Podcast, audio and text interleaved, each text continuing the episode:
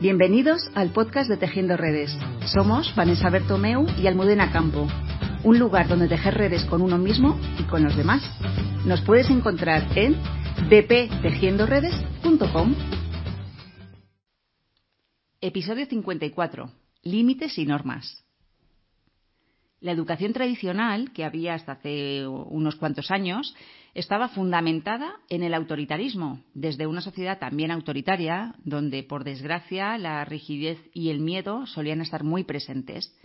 Ahora, sin embargo, hemos pasado al modelo totalmente contrario, a una sociedad permisiva que no pone límites y deja hacer, interrumpiendo una correcta maduración donde el niño o el adolescente es quien manda en la casa para no traumatizar, y digo traumatizar entre comillas, a nuestros hijos se les cede todo, se les permite todo y les ofrecemos de todo.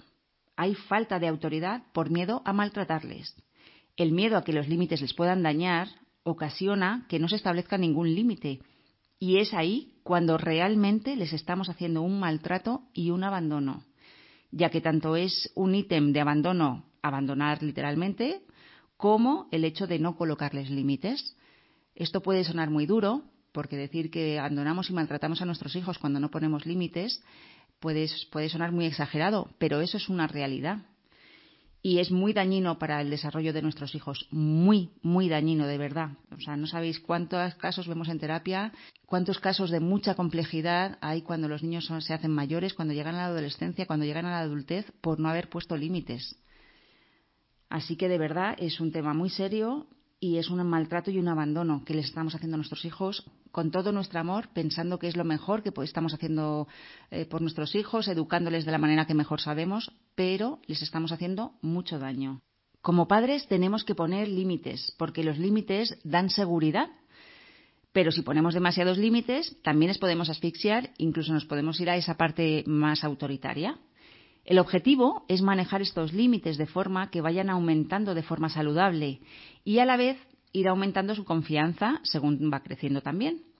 Y en un punto del desarrollo nosotros tenemos que ir calibrando cómo es nuestro hijo, su, punto de maduración emocional y pues según la, la, madurez del adolescente tendremos que ir disminuyendo estos límites. Los límites tendrían que ser cada vez menos según se van haciendo mayores, aunque firmes. De esta manera les vamos cediendo mayores responsabilidades según van madurando, les vamos eh, dando esa responsabilidad sobre su vida para que la vayan asumiendo y fomentando también la confianza en ellos mismos, porque de esta manera, según ellos vayan asumiendo responsabilidades, pueden ir equivocándose porque se van a equivocar, como nos equivocamos todos, pueden ir solucionando, gestionando, aprendiendo y responsabilizándose de su propia vida. Y de esta manera les estamos también preparando para salir al mundo y a la vida adulta. Educar en positivo no quiere decir que no existan las normas, nada más lejos de la realidad. Las normas tienen que existir, pero se pueden poner de forma amable y firme a la vez. El niño necesita ser amado y aceptado tal y como es. La diferencia reside en no aceptar o aprobar sus comportamientos, no su ser y, ser en mayúscula. Hay comportamientos que no debemos o no, no podemos o no queremos permitir. Y eso está fenomenal y se lo tenemos que hacer saber al niño y ponerle el límite, pero no atacarle en su forma de ser. Te estás comportando de manera caprichosa. No es eres un caprichoso, porque ahí sí que le estamos atacando a su identidad y por otro lado les estamos diciendo que no nos gusta como son esto es parte de lo que siempre hacemos, que es poner énfasis en el lenguaje que utilizamos, porque el ser y el te estás comportando, como hemos dicho un montón de veces, la última en el episodio anterior, también el de las rabietas, hablábamos de la parte de las etiquetas del ser y del estás comportando. Bueno, pues podemos modelar nuestro lenguaje, podemos calibrarlo para no atacar, para no ir a esa identidad, a ese ser. Por ejemplo, te estás comportando de manera maleducada en vez de eres un maleducado. Esto lo hemos visto cuando hablábamos sobre las etiquetas, la entidad, lo hemos visto un montón de veces, pero es muy importante y por eso no nos cansamos de repetirlo. Volvemos a las normas. Las normas llevan al límite y el límite es lo que nos autorregula. Cuando el niño se salta el límite hay que enseñarle lenguaje emocional amplio para poder expresar lo que le está ocurriendo. Por eso es importante cuando también, por ejemplo, hablábamos de las rabietas en el episodio anterior, cuando decíamos, veo que estás muy enfadado. El niño a lo mejor no sabe que eso que le está pasando es enfado. Si nosotros le ponemos la palabra, le ponemos rabia, le ponemos ira, le ponemos frustración, le ponemos, le, le damos lenguaje emocional para que él vaya identificando esas emociones y le pueda poner un nombre, es mucho más fácil que pueda expresar lo que le está ocurriendo cuando, le está, cuando se salta el límite. Muchas veces, cuando el niño se salta ese límite, podemos pasar a las consecuencias directamente, sin preguntarle a nuestro hijo qué le ocurre, qué necesita. Si entendemos qué le ha ocurrido para saltarse el límite y nos enfocamos en soluciones, es posible que no vuelva a suceder o que se esté reparando lo dañado. Los noes nos enseñan a vivir, nos educan, dan control interno, nos dan estructura, nos dan asideros. Cuando le decimos un no a nuestro hijo, le estamos protegiendo de los peligros. Antes de tener realizado el introyecto del no, se pasarán por tres etapas diferentes. La primera los padres protegemos al niño del mundo externo amenazante, sin permitir que éste entre ni siquiera en su entorno.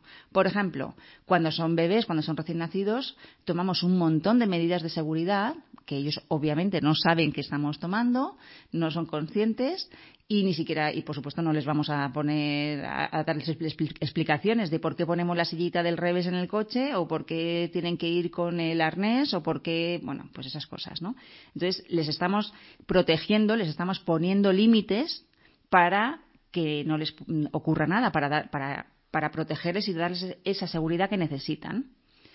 La segunda etapa de las tres que hemos dicho que, por las que pasamos antes de hacer el introyecto del no, la segunda etapa es la, la siguiente etapa evolutiva donde el niño se estará reafirmando y necesita que le digamos no para protegerle de los peligros a los que él mismo se puede someter. Por ejemplo, cuando un niño eh, va gateando y pues se va directo al enchufe, pues nosotros le decimos no aunque luego nosotros hayamos puesto medidas de seguridad en el enchufe para que aunque metiese los dedos, pues eh, no, le pase nada, no le ocurre nada. Pero aunque tengamos esa medida puesta nosotros, que eso el niño no sabe y eso es un límite que también estamos poniendo sin que el niño lo sepa, pero cuando se acerca el enchufe le tenemos que decir que no. Y además, en ese momento, pues si hacemos eh, una maniobra de distracción para que el niño no entre en la rabieta y tal, como hemos visto antes, pues fenomenal, no hace falta hacer hincapié en ese no, pero sí tiene que escuchar el no para que él identifique que eso no puede hacerlo. Y en tercer lugar, la tercera etapa es la de las explicaciones, donde ya se le podrá decir esto no por esta razón, Tampoco hace falta, cuando son pequeños, darles explicaciones, ni, discursos, ni sermones, ni charlas, porque no las van a escuchar, no las van a entender. Pero ya está evolutivamente preparado para poder ir recibiéndolos de mejor, de una manera más adecuada. Por ejemplo, eh, cuando se comen un helado y te piden otro, pues a lo mejor es decirles, no cariño, no te puedo comprar otro helado porque te puede hacer daño la tripita. Y ya está, y no entrar en más. Te lo puede pedir 40 veces y tú te tienes que mantener firme. No, mi amor, es que ya te he dicho que no es bueno para ti. Ya está. Bueno, para algunos padres las normas equivalen a enfrentamiento. Hay padres que, lo viven como, un enfrentamiento y eso es sinónimo de conflicto. Pero la función de la norma es orientar a los niños o adolescentes en las situaciones que se enfrentan. Se necesitan reglas y direcciones para poder aprender hacer frente a las nuevas experiencias que se les presentan diariamente en la vida. Es entender las necesidades emocionales de nuestros hijos y orientarlos para que aprendan a manejarlas efectivamente, de una manera efectiva, y ayudarlos a que se adapten a su ambiente de una manera adecuada y segura.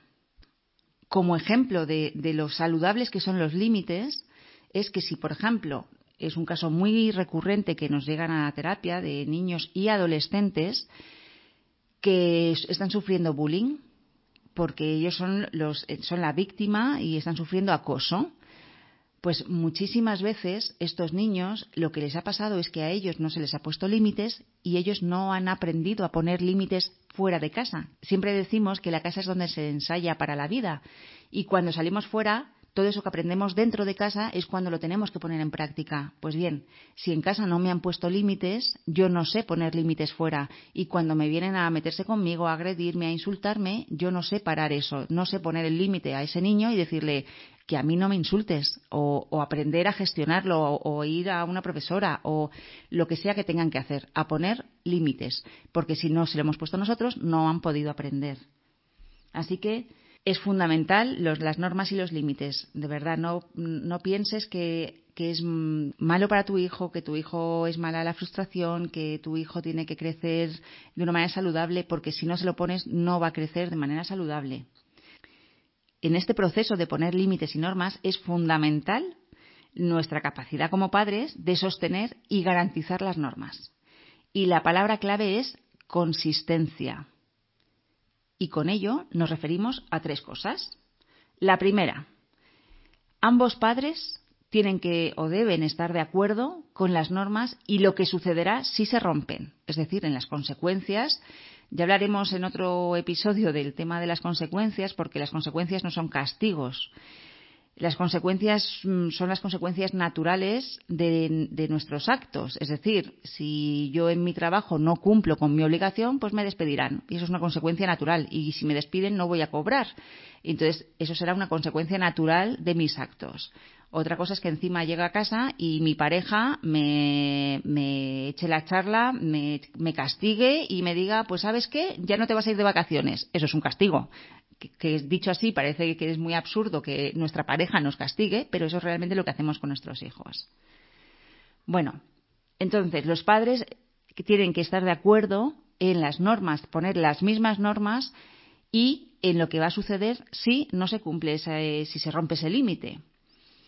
Cuando hay desequilibrio entre los padres y uno hace o dice lo contrario que el otro, los niños encuentran la brecha por la que hacerse fuertes y tomar el control.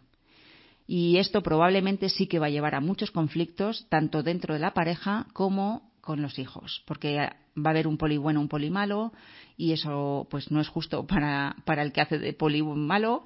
El niño va a aprovechar esa ventaja con el poli bueno. En fin, se dan ahí un montón de roles y un montón de, de dinámicas muy poco saludables para la familia.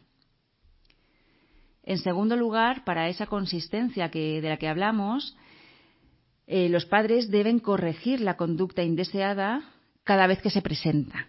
Es decir, si solo se corrigen algunas veces, mm, el no has recogido tu habitación, pero mira, hoy estoy muy cansada para pelearme contigo y hoy me da igual que no la hayas recogido. Si la norma es que todos los días después de jugar se recoge la habitación, pero solamente lo hago cuando mmm, tengo la fuerza para hacerlo, pues las reglas no son claras y no hay consistencia. Y por lo tanto, el niño aprende que el mundo es inconsistente. Y la tercera pauta para ser consistente en esas normas en esos límites es que las reglas son para todos los hijos. Si no lo consideras así, por, por la, porque bueno, cada hijo está en una etapa madurativa y efectivamente, pues el límite del niño que mete los dedos en el enchufe no es el, el, lo mismo que el que empieza a salir con sus amigos. Los límites no son los mismos, obviamente. Entonces, si por la diferencia de edad, de personalidad, de madurez, no hay las mismas normas para todos, hay que explicarlo. Lo, nuestros hijos deben entenderlo con el fin de evitar pues resentimientos eh, a los hijos, peleas entre ellos, rivalidades. Bueno, es fundamental la coherencia de los padres en utilizar y aplicar las normas. Como resumen de este episodio, decir que cuando las normas son claras y razonables, todos en la familia se benefician, todos. Hay menos choques, menos discusiones, menos enfrentamientos entre padres e hijos y se aprende a disfrutar más unos de otros no tengas miedo a poner límites o al enfrentamiento que ello pueda suponer en un momento dado.